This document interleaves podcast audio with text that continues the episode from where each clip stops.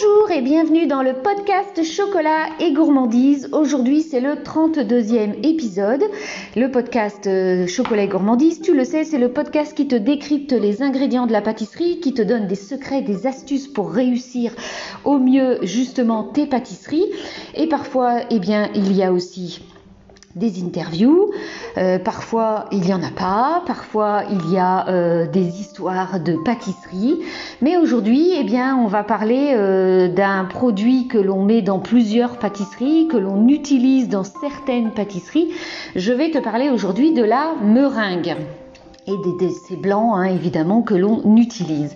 Donc j'espère que cet épisode va te plaire. Il devrait pas être très très long.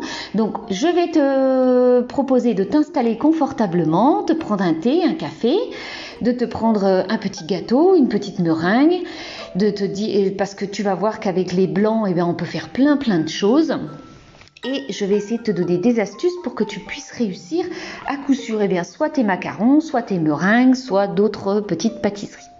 Donc, c'est parti pour l'épisode du jour.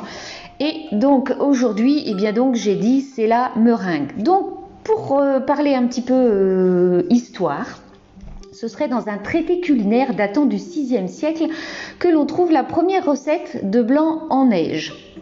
Donc il semble que ce soit euh, dès le VIe siècle qu'un médecin byzantin, Antime, découvrit le principe de la neige en battant euh, des blancs, euh, des blancs d'œufs, hein, en, les fouettant. Donc, mais après, qui a inventé la meringue? Eh bien, la tarte au citron aurait été ensuite importée en Suisse, d'où le terme meringuer, va prendre tout son sens et c'est un chef d'origine italienne nommé Gasparini, pardon, qui aurait inventé cette meringue en 1720. C'est un personnage qui aurait donc donné son nom à la ville où la meringue est née, dont Meringen. Donc idéalement, pour préparer vos meringues, on utilise plutôt des œufs de ferme ou des œufs bio, mais pas des œufs codés numéro 2 ou 3. Alors pour savoir ce que c'est, je, peux t'inviter à aller retrouver les notes de l'épisode sur les œufs. Tu as plein d'indications et euh, tu as également bien des astuces. Donc en pâtisserie, sauf pour des recettes qui utilisent des blancs crus, il est préférable qu'ils aient été séparés des jaunes quelques jours auparavant, conservés dans une boîte hermétique au réfrigérateur et sortis la veille ou le matin de leur utilisation pour les amener à température ambiante, ou du moins de sortir une partie de ce que vous avez besoin si vous avez une grosse quantité. Mais sachez que des blancs d'œufs séparés des jaunes se conservent environ trois semaines au euh, réfrigérateur et vous pouvez même aussi les congeler sans problème. L'important, et eh bien évidemment, c'est de les amener après à la bonne température. Donc la meringue, tout le monde le sait, c'est du blanc de monté en neige avec du sucre cuit tout doucement pendant un long moment. Non, l'épisode va pas s'arrêter là. Non, non, non, bah non, ce serait trop simple et je vais vous donner quelques astuces. Donc quand on sait ça, bah après voilà, on se dit qu'il n'y a rien de plus simple à faire et pourtant, eh ben, c'est pas toujours évident parce que c'est une petite bête noire parce qu'elle elle tombe, elle est pas, euh, elle tient pas à la cuisson, elle rend du sucre, elle est cassante. Voilà. Donc je vais essayer de vous donner quelques astuces. Et puis ben, j'espère que vous arriverez après à euh, refaire ces jolies meringues comme vous vous aurez souhaité. Donc pour réussir une belle meringue, quand on ne connaît pas toutes les astuces, eh bien du coup ça va s'avérer un calvaire. Ce que je disais, donc un effondrement à la cuisson, une mauvaise coloration, euh, granuleuse sur une meringue italienne, j'en passe. voilà. Donc dans cet épisode, je vais t'expliquer quelques règles de base pour ne plus jamais connaître toutes ces déconvenues. Donc on va d'abord parler un tout petit peu de chimie. Et puis après, on va rentrer dans le vif du sujet. Donc, lors de la préparation, le battage des œufs, euh, le battage des œufs rompt certaines liaisons hydrogènes par cisaillement mécanique. C'est ce qui s'appelle une dénaturation des protéines. Donc la pointe d'acide parfois ajoutée agit dans le même sens. Donc les protéines ont alors une structure euh, leur permettant d'emprisonner les bulles d'air dans la masse. La difficulté est de ne pas battre plus le temps que nécessaire à l'obtention d'un appareil bien ferme. Au-delà, eh bien, euh, votre votre masse de blanc va retomber car euh, l'ovalbumine passe dans une troisième phase incapable de retenir les bulles. Et une fois que cette phase est atteinte, il n'est plus possible de revenir en arrière et de les refaire monter car la structure protéique elle-même a changé. Donc il faut bien faire attention. Donc la moindre goutte de matière lipidique euh, inhibe euh, la formation euh, de la structure alvéolaire, si bien que lorsque, la lorsque lors de la séparation des jaunes et des blancs d'œufs, une seule goutte de jaune dans votre blanc, qui est du teint lipide, hein, eh bien, diminue la capacité du montage de moitié. Donc faites vraiment bien attention quand vous séparez vos blancs de vos, euh, de vos jaunes. C'est aussi pour cette raison que si l'aromatisation éventuelle se fait euh, sous forme de concentré lipidique, elle n'est effectuée que juste à la fin du battage. Ne le mettez surtout pas, par exemple, de la vanille liquide au début de votre au début vous allez monter vos blancs parce que vous allez vous retrouver à ne pas arriver à les monter. Donc les bols en plastique aussi, par exemple, sont euh, souvent déconseillés car ils peuvent, euh, par affinité, retenir en surface quelques traces de matière grasse, même après un lavage. Parce que c'est vrai que souvent, bah, même si on a lavé ou la vaisselle, eh bien, euh, c'est pas suffisamment bien lavé et du coup, vous allez vous retrouver eh bien, à avoir une substance grasse et pas, ça ne va pas aider le montage de vos blancs. Donc, le froid aide à la bonne tenue aussi de la pâte, c'est pourquoi euh, votre battage des blancs est parfois effectué en plaçant le récipient dans un bain-marie glacé. Mais ça, on l'utilise aussi surtout et souvent quand vous faites une chantilly à la main.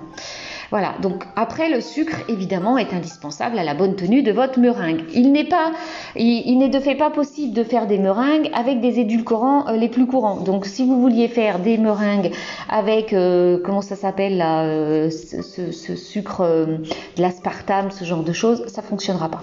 Et au-delà de 100 degrés, le sucre et les protéines interagissent pour amorcer une réaction de Maillard et donne au produit fini un aspect pouvant aller du gris terne à l'ambré.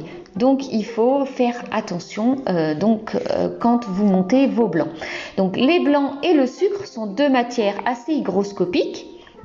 C'est pourquoi il est indispensable pour euh, la conservation d'abriter le produit fini de toute humidité en le, passant, en le plaçant pardon, dans une boîte hermétique et dans un local sec. Donc le sucre, on le maintient bien euh, à l'abri de l'humidité et de la lumière et les œufs eh bien, à température ambiante dans euh, une boîte euh, hermétique, soit au réfrigérateur si vous les avez séparés il y a quelques jours, soit eh bien, vous les conservez de toute façon vos œufs déjà à température ambiante, hein, parce que les œufs, ça sort du cul de la poule, et le cul de la poule, il n'est pas à 3 degrés, hein, donc les œufs n'ont pas besoin d'être conservés au réfrigérateur avant d'être utilisés. Bon, ceci dit, euh, on peut aussi congeler les meringues une fois qu'elles vont être faites.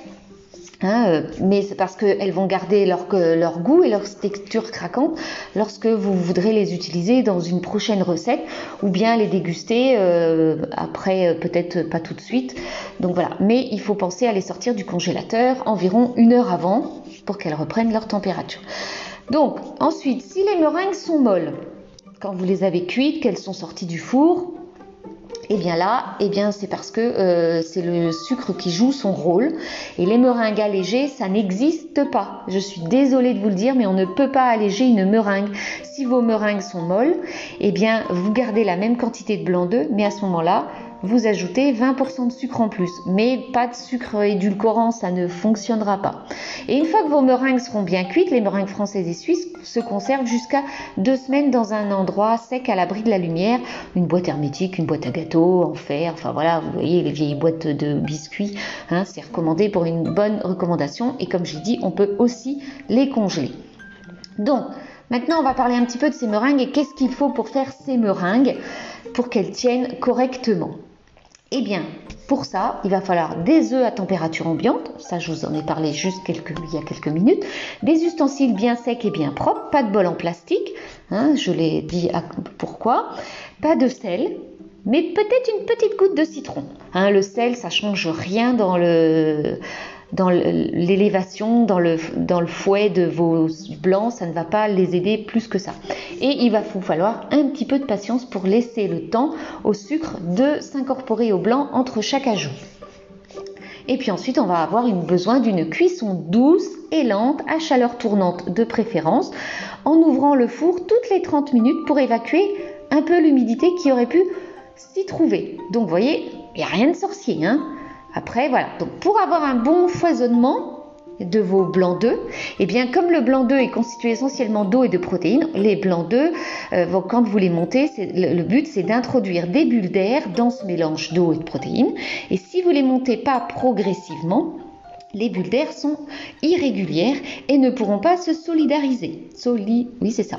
Euh, c'est euh, pour cette raison que parfois vous vous retrouvez avec de l'eau au fond de votre bol je suis sûre que vous l'avez déjà eu ce truc, comme quand vous faites votre mousse au chocolat, hein, qu'il y, a des euh, grosses bulles qui ont éclaté, bah, du coup c'est le liquide qui est retombé. Donc en montant vos blancs progressivement à vitesse moyenne ou en les fouettant suffisamment longtemps, les bulles seront petites et serrées entre elles, les protéines vont les entourer et former une sorte de côte de maille qui va les emprisonner. C'est marrant, on parlait pas de côte de maille la semaine dernière dans l'épisode sur... Euh, les secrets du gluten et comment réussir absolument à faire des belles alvéoles de euh, vos pains au chocolat ou euh, chocolatine. Mais en tout cas, on parlait en tout cas de euh, bobines de fil de pêche. Mais bon, ça fait de la maille, c'était pareil. Voilà. Donc c'est pour cette raison aussi que les blancs neige sont un bon isolant thermique pour les omelettes norvégiennes. Hein, donc voilà. Donc privilégiez surtout une vitesse euh, moyenne mais constante tout le temps que vous allez monter vos blancs. Vous allez commencer euh, en petite vitesse, genre à 1, 2, peut-être à 2, selon la quantité de blanc d'œufs que vous aurez mis dans votre batteur. Et puis ensuite, vous allez passer à 3, 4 et vous allez laisser à 3, 4 tout le temps jusqu'à la fin. C'est ainsi que vous aurez de beaux euh, blancs en neige. Donc ensuite, après, on, va parler un petit peu du sucre qu'on va mettre dans nos euh, meringues. Donc, privilégier un sucre semoule fin. Le sucre cristallisé euh, fond moins vite et rend le foisonnement beaucoup plus difficile. Et il est préférable de l'incorporer en plusieurs fois quand les blancs ont commencé à mousser et euh, à doubler de volume. Si vous l'ajoutez en une seule fois, eh bien, ça risque de faire retomber votre meringue. Et pour obtenir une meringue serrée, on peut ajouter le sucre en début de parcours. Vous en mettez un petit peu tout au début avec vos blancs et puis vous allez continuer à incorporer en plusieurs fois. Par contre, si vous l'ajoutez tout en fin de parcours, et eh bien là, vos blancs aussi risquent de grainer. Ensuite, le sucre glace, bien lui, il va fondre plus vite. Donc il y a deux méthodes pour l'incorporer. Moi, je suis plutôt de la partie, euh, je l'ajoute en fin de parcours avec la marise, mais ce que vous pouvez faire également, c'est soit le mélanger au sucre en poudre et l'ajouter euh, au fur et à mesure. Ou alors, vous l'ajoutez comme moi en fin de parcours. Moi, euh, voilà, je suis plus de la partie, je l'ajoute à la marise en fin de parcours. Et bien, bien évidemment, quand vous l'ajoutez à la marise en fin de parcours, vous l'ajoutez et vous l'avez tamisé c'est important parce que dans le sucre glace, souvent il y a des grumeaux et si vous n'avez pas tamisé, vous allez avoir une incorporation beaucoup plus euh, difficile. Mais après, vous faites comme vous voulez. Je vous aurais donné les deux méthodes. Donc ensuite, pour savoir la consistance, eh bien, selon l'usage que vous voulez faire euh, de vos blancs et de votre meringue, eh bien, euh, on va essayer déjà d'avoir une consistance dite au bec d'oiseau, c'est-à-dire que ça va être celle d'une mousse à raser parfaite que, euh, par exemple, pour vos soufflés, vos biscuits jocondes de Savoie génoise, eh bien, ça va être plus simple. Donc ils sont plus faciles à incorporer et surtout ils contiennent plus d'air et pourront mieux se développer à la cuisson. Par contre, pour les meringues euh, traditionnelles, les blancs peuvent être battus très fermes et ils doivent être lisses et brillants. Donc le petit truc en plus, alors, la pincée de sel, non, c'est pas ça. Contrairement aux idées reçues et, fortement ancrées, le sel euh, va euh, faire ressortir l'eau et du coup rendre votre meringue peut-être moins homogène. Donc, on l'oublie, hein T'as bien entendu? Tu oublies le sel. Pour des grosses quantités de blanc, et surtout si ça, ça vous rassure, vous pouvez y ajouter quelques petites gouttes de jus de citron ou de vinaigre blanc ou une pointe de crème de tarte ou encore une pincée de blanc d'œuf déshydraté. Alors ça s'achète en toute petite quantité sur internet des blancs d'œufs déshydratés et donc même ça par exemple, eh bien, euh, le blanc d'œuf déshydraté va vous servir pour le nougat.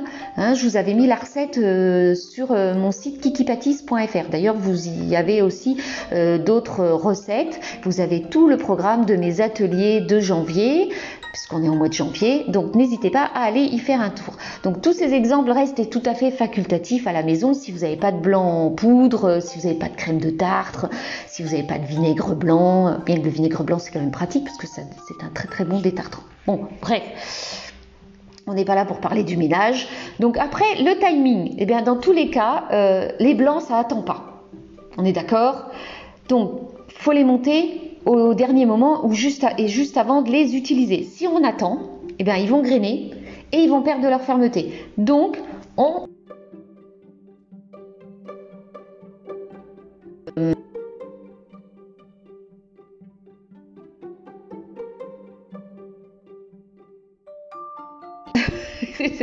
Donc pour réaliser ces meringues, comme toujours, moi j'ai mon KitchenAid, c'est euh, une marque dont je suis super fan et l'utilisation bah, d'un robot évidemment euh, de, ce type-là va vous faciliter la tâche car l'incorporation complète du sucre peut quand même prendre une dizaine de minutes. Hein, euh, même quand d'ailleurs vous faites des des nougats, ça vous prend 10 minutes au moins à foisonner, comme pour quand vous faites de la guimauve, puisque dans la guimauve, vous avez aussi besoin de blanc d'œuf. Donc voyez, donc si vous avez plein de blanc d'œufs à la maison, eh bien vous avez plein de recettes, hein, parce que vous pouvez faire avec, euh, vous pouvez avec des blancs d'œufs faire des, meringues, des macarons, euh, des nougats. Euh, de la guimauve, vous, pouvez, vous pouvez faire des œufs à la neige, enfin il y a plein plein plein de recettes. Donc, bon, l'utilisation donc du robot, j'ai dit ça va faciliter puisque ça va prendre une dizaine de minutes. Et ensuite, et eh ben sinon avec à la main ça va ça va tendance quand même à être long. Donc le fouet, va falloir faire attention, hein, qu'il prenne bien tous les blancs. Hein, euh, qu'ils prennent tout correctement. Et donc moi je vous conseille dans ce cas d'utiliser euh, quand même euh, le batteur électrique, le petit là, tout petit là à la main là, si vous avez une quantité inférieure à 3 blancs d'œufs. Donc 3 blancs d'œufs, ça va y correspondre à peu près à 90 grammes de blanc. Mais ça dépend des, hum, ça dépend des batteurs. Donc, après, à vous de voir. Moi, j'arrive à 3 blancs à utiliser mon batteur KitchenAid. Bon, le secret après, évidemment, c'est de fouetter, donc comme je l'ai dit tout à l'heure, pour avoir des blancs corrects, c'est de les fouetter toujours à la même vitesse une fois qu'ils ont commencé à mousser. Donc maintenant, je vais parler un petit peu des euh, différences entre les trois meringues qu'on connaît, italienne, française et suisse. Donc la meringue française, c'est des blancs d'œufs et du sucre. La meringue suisse, c'est des blancs d'œufs et du sucre glace monté au départ au bain-marie. Et la meringue italienne, eh bien, c'est les blancs de cuits par le sirop qu'on aura fait euh, chauffer à 121 degrés. Donc vous faites un mélange sucré-eau et une fois que les blancs ont commencé à monter, vous incorporez votre sirop et vous foisonnez euh, longtemps jusqu'à ce que votre meringue ait euh, refroidi et que vous ayez ce joli bec d'oiseau. Donc après, comment savoir si vos meringues sont cuites? Eh bien, si vous avez opté pour une température à 90 degrés, vous allez les laisser deux heures dans le four. Vous pouvez savoir quand vos meringues sont cuites, donc le contour est sec et les meringues se décollent toutes seules de votre papier cuisson, sans problème. Si elles n'arrivent pas à se décoller, c'est que c'est pas cuit.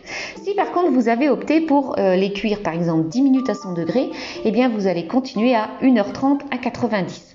Donc ça, ça va être plutôt pour des meringues de type française. Pour la meringue suisse, eh bien euh, la, recette est donc légèrement euh, différente puisqu'elle se compose de blanc d'œufs cuit par un, un, sirop de sucre glace monté au bain-marie. Donc le résultat, la meringue suisse est beaucoup moins aérienne et est craquante aussi bien à l'intérieur qu'à l'extérieur. C'est la meringue suisse est beaucoup moins aérienne donc que la meringue française et en réalité on l'utilise essentiellement pour les décors et aussi pour des petits fours, des petits champignons pour vos bûches de Noël par exemple, même si là on a passé la période des bûches et euh, pour euh, d'autres euh, pour d'autres euh, pour d'autres décors. Et elle est parfaite pour les réaliser. Vous savez ces grosses meringues qu'on trouve chez le boulanger. Enfin moi j'aime pas. Voilà personnellement je préfère les petites meringues. Mais en tout cas voilà ce sont ces, ces grosses meringues. Et eh bien ce sont souvent des meringues suisses que vous trouvez chez vos boulangers. Donc ensuite si et eh bien si et donc si vos meringues brunissent puisque ce sont les deux qui se cuisent au four et eh bien c'est que votre four était trop chaud Et les recettes de cuisine ménagère sont souvent fausses. D'ailleurs, hein, je vous en ai parlé la semaine dernière. Hein, dans le temps de pétrissage de euh, vos détrempes de pain au chocolat, de croissants, voilà. Et bien souvent, c'est euh, les, temps de pétrissage sont pas forcément bons. Après, il faut s'adapter à votre batteur, à votre détrempe. Vous avez bien euh, sûrement écouté l'épisode. Donc, pour procéder ainsi, eh bien, faites d'abord un test avec votre four car chacun d'entre vous va connaître son four et pourra adapter le temps et la température. C'est comme pour les c'est comme pour les macarons votre macaron, faites un premier test avec euh, des macarons nature, pas colorés, rien, avec une température, euh, commencez par exemple à 130 degrés, et au bout de 13-14 minutes, alors ça dépend après sur quel type de papier vous les avez mis ou si sur, sur du silicone, mais ils doivent ressortir de la même couleur que s'ils n'étaient pas cuits. Et euh, c'est pareil, les macarons, bah, comme c'est fait à base de meringue, souvent ça se décolle tout seul quand c'est cuit. Si ça se décolle pas, c'est que c'est pas suffisamment cuit. Donc maintenant j'arrive à la meringue italienne. Donc la meringue italienne, c'est un mélange de blanc d'œuf battu en neige et d'un sirop cuit, un petit peu tout à l'heure comme on a dit avec la meringue suisse. Et donc elle est idéale pour nos tartes au citron, hein, pour faire des jolies, pour la omelette norvégienne ou pour des macarons, parce que pour réaliser ce sirop, ben, il faut qu'on ait déjà, il faut, un thermomètre de cuisson pour le porter euh, euh, ce sirop à 120-121 degrés. Donc souvent, pour faire votre meringue italienne, vous allez commencer à battre vos blancs quand euh, votre sirop va arriver à 117-118 degrés. Vous commencez à battre vos blancs et une fois que votre euh, sirop arrive à 120, vous éteignez parce que ça continue de cuire dans votre casserole. Et là, vous allez l'incorporer en filet sur le bord de votre bol et euh, vous allez pouvoir faire votre meringue italienne. Donc ce qu'il faut savoir aussi, c'est que la meringue italienne supporte la congélation jusqu'à moins 30 à l'abri du givre. Hein, donc attention qu'il n'y ait pas d'eau qui rentre sur votre meringue. Et vous pouvez sinon la conserver au réfrigérateur 24 heures bien couvert d'un film plastique pour éviter euh, toute formation euh, de croûte. Voilà. Donc, comment on pourrait remonter une meringue si elle est tombée? Eh oui, ça pourrait arriver. Bah oui. Eh bien, vous pouvez utiliser du bicarbonate de soude pour euh, des blancs en neige bien fermes, une cuillère à café va suffire pour vos blancs en neige bien réussis.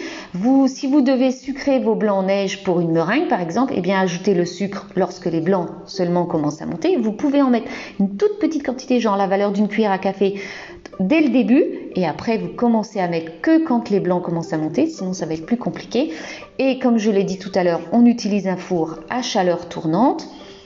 Et donc la chaleur euh, produite va favoriser l'élever un petit peu parce que la meringue gonfle un petit peu. Donc ce mode de cuisson c'est parfait. Hein, une cuisson lente et douce si vous souhaitez euh, une cuisson bien à cœur.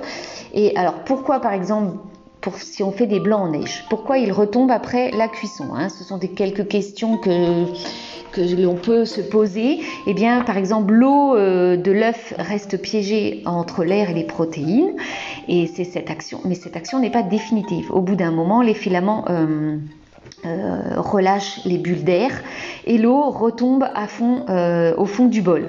Normalement, il suffit de les battre à nouveau pour monter les blancs. Mais attention, ça, ça, fonctionne pas ça ne fonctionne pas toujours. Donc euh, maintenant, je vais euh, répondre un petit peu à d'autres questions euh, qui m'avaient été posées par rapport, par exemple, à des macarons. Est-ce que le croûtage est nécessaire? Alors, si vous faites des macarons avec une meringue italienne, non. Ce n'est pas nécessaire. Vous pouvez les pocher, vous pouvez les, quand vous les avez fini de les pocher, vous pouvez les enfourner tout de suite. Évidemment, si vous avez plusieurs plaques, eh bien, euh, moi je vous conseille de, plaque, de cuire plaque par plaque et surtout de euh, chaque fois de mettre sur une plaque froide, pas réutiliser la plaque chaude qui sort du four. Ensuite, euh, eh bien, si vous faites des ganaches, alors vous pouvez faire des ganaches euh, avec de la crème mascarpone, pour vos, vous pouvez faire au caramel, vous pouvez faire au chocolat, donc ça va être crème et, euh, et chocolat. Vous pouvez faire au citron, donc vous pouvez faire un lemon curd par exemple. Évitez, euh, évitez des ganaches, peut-être des ganaches montées ou d'autres, parce que ça peut imbiber le fruit. Euh, donc voilà. Ensuite, euh, qu'est-ce que vous pouvez euh, qu'est-ce que vous aviez comme question? Alors, je reprends mes petites notes. Alors, par exemple, oui, le colorant. Eh bien, le colorant, moi, je vous conseille de l'ajouter plutôt en fin